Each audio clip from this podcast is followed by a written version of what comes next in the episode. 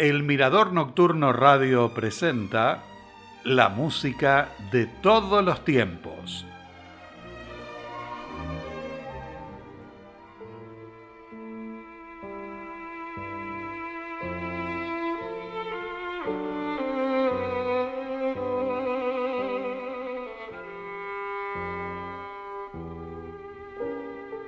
Bienvenidos. Con el programa de hoy finalizamos el ciclo dedicado a Johann Sebastian Bach. Estamos escuchando el aria para la cuerda de sol para violín y piano, una obra que se hizo muy famosa a lo largo de los años y fue interpretada con las combinaciones más variadas de instrumentos solistas, cuartetos, orquestas y coros, y que suele utilizarse en ceremonias y casamientos. Lo interesante es que en realidad se trata de un arreglo del segundo movimiento de la suite orquestal número 3 en re mayor, Bachwerke Verzeichnis 1068, que realizó el violinista alemán August Wilhelmi y que vivió entre 1845 y 1908.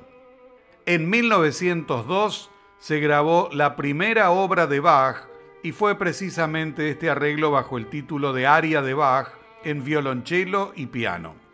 La versión que captó mi atención es la realizada con un instrumento de viento a fuelle de la familia de la concertina y de origen alemán. El instrumento en cuestión es el bandoneón. Varios intérpretes de ese instrumento se acercaron a la obra de Bach. Rodolfo D'Aluisio, Alejandro Barletta y Claudio Constantini de Perú, entre otros. El bandoneonista, compositor, arreglador y director de orquesta Rodolfo Mederos logró una interpretación muy especial de esta obra.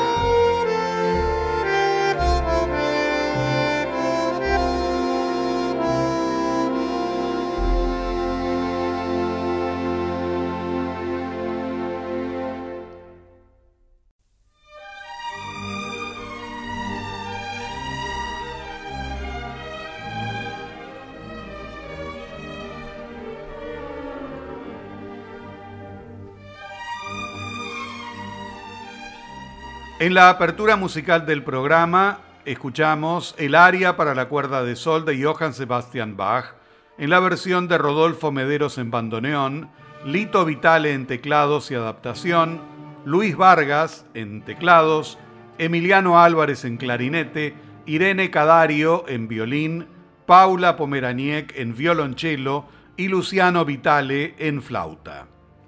Las partitas para teclado son un conjunto de seis suites para clave publicadas entre 1726 y 1730 bajo el título de Klavierübung y también fue la primera de sus obras en ser publicada bajo su dirección.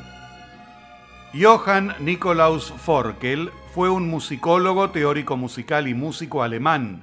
En 1802 publicó la primera biografía de Bach, del que era un admirador entusiasta, y contó con el testimonio directo de sus hijos, Carl Philipp Emanuel y Wilhelm Friedemann Bach, lo que constituye un documento invalorable. Sobre las partitas escribió, Nunca antes se habían visto y oído composiciones tan excelentes para el clave. Cualquiera que haya aprendido a interpretar bien algunas piezas de ellas podría hacer una fortuna en el mundo e incluso en nuestros tiempos. Un artista joven podría ganar reconocimiento al hacerlo. Son tan brillantes, con buen sonido, expresivos y siempre nuevos. Seguidamente, de Johann Sebastian Bach, la partita número 2 en Do menor, Bachwerke Verzeichnis 826, en la interpretación de Marta Argerich.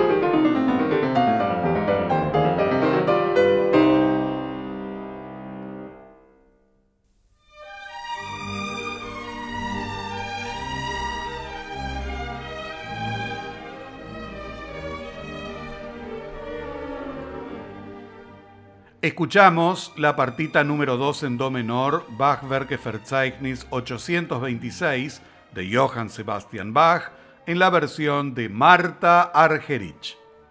Entre 1729 y 1741, Bach dirigió el Collegium Musicum de Leipzig, que Georg Philipp Telemann fundó en 1703. El Collegium Musicum realizaba presentaciones en la cafetería Zimmermann y para esas ocasiones Bach escribió sus conciertos para clave que figuran entre los primeros que se compusieron para ese instrumento. De los conciertos para clave Bachwerke Verzeichnis 1052 a 1059 se conserva un manuscrito autógrafo que se encuentra en la Biblioteca Estatal de Berlín.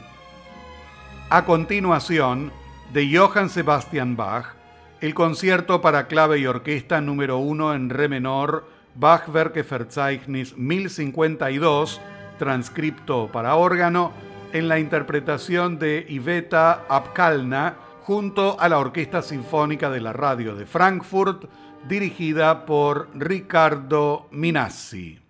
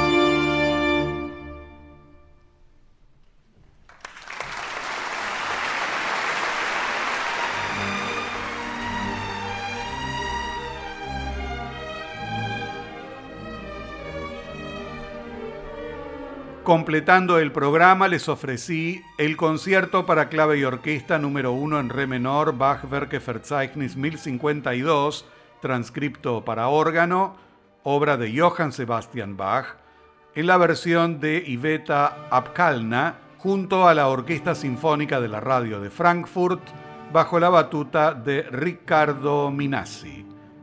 De esta manera, amigos de la música de todos los tiempos, finaliza el ciclo con obras de Johann Sebastian Bach.